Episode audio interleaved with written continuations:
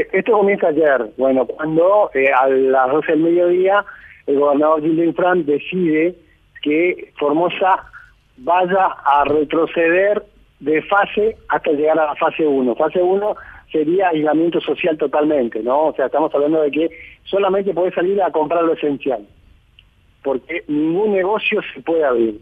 Bueno, esto trajo mucho disgusto, Quique, porque nosotros venimos del principio de este año con eh, un brote de coronavirus, que fueron un par de casos, y otra vez seguimos a fase 1.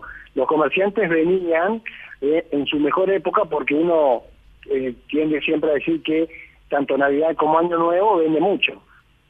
Y bueno, volvimos a fase 1, tenían una espalda para aguantar dos semanas, después regresamos otra vez, después de esta semana, el 18 de enero, volvimos otra vez a, fase 4, que era el, el DISPO, que sería el distanciamiento social y preventivo, y ¿qué pasó?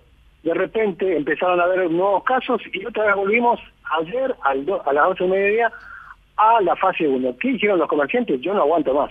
Dos semanas y voy a tener que cerrar porque no llego con los compromisos, con la luz, con el agua, con los empleados y entonces decidieron entre todos hacer una convocatoria pacífica ayer que terminó golpeando prácticamente las puertas de Casa de Gobierno con huevos. Esto trajo mucha indignación por parte del gobernador. El gobernador eh, dispuso el aislamiento social y preventivo, pero él se fue a inaugurar una escuela en una localidad del interior de la provincia. No obstante a eso, Quique, te digo, los comerciantes enojadísimos esta mañana convocaron a una marcha pacífica. Uno pensaba que iba a haber muy pocas personas, suelen haber entre 200, 300 personas. Te digo, ronda cerca de los mil, las mil personas que estuvieron manifestándose cada uno con su cartel. Después se puso tenso cuando quisieron entrar a Casa de Gobierno y vallaron una calle para que no llegaran justamente al frente de Casa de Gobierno, para que no esté esa foto con tanta gente, ¿no? Y ahí empezó el enfrentamiento. Estamos hablando de las 12 menos cuarto, Quique, de hoy. Empezaron estos disturbios y todavía siguen algunos sectores de la ciudad. Nosotros estamos ahora en la peatonal y te digo que sigue todavía la policía disparando algunos que otros eh, cartuchos de bala de goma, ¿no? Pues, Antonio, ¿qué tal? ¿Cómo estás? Eh, estaba mirando porque hay también un mensaje muy importante políticamente hablando, porque Gildo Infran es gobernador no sé hace cuántos años, ¿verdad? Creo hace más de 25. Imagínate. ¿E-, ¿Es el gobernador más antiguo de la Federación Argentina? Sí, sí, no le, hasta ahora yo creo que va por más, ¿eh? eh va por más. Claro, o sea, imagínate, o sea, 25.